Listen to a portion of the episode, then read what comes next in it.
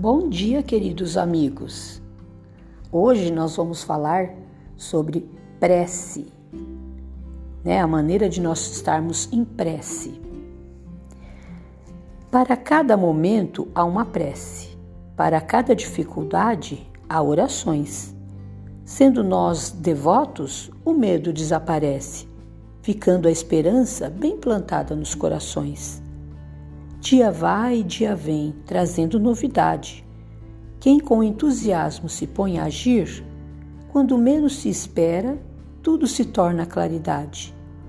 Está aí o resultado das preces dia a dia a seguir.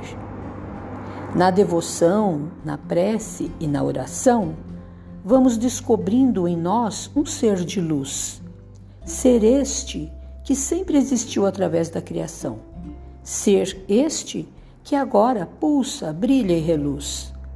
As preces são poderosos como luzeiros, clareando nossa mente e nossos passos, dando rumo ao que é importante primeiro, nos livrando dos nós, mostrando-nos que somos um verdadeiro laço, um laço de puro amor.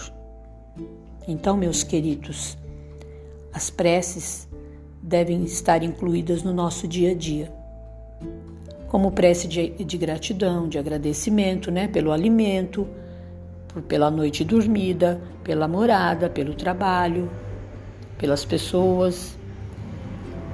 A prece ela deve estar incluída no nosso dia a dia, com certeza, para que tudo flua, para que nós possamos saber realmente que estamos fazendo aqui? Por que estamos aqui?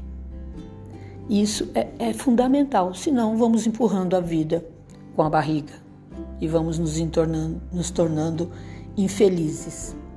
Então, meus queridos, para o dia de hoje, preste atenção nas preces que você pode estar fazendo. Vale muito a pena. Um beijo, um bom dia e fiquem com Deus. Gratidão.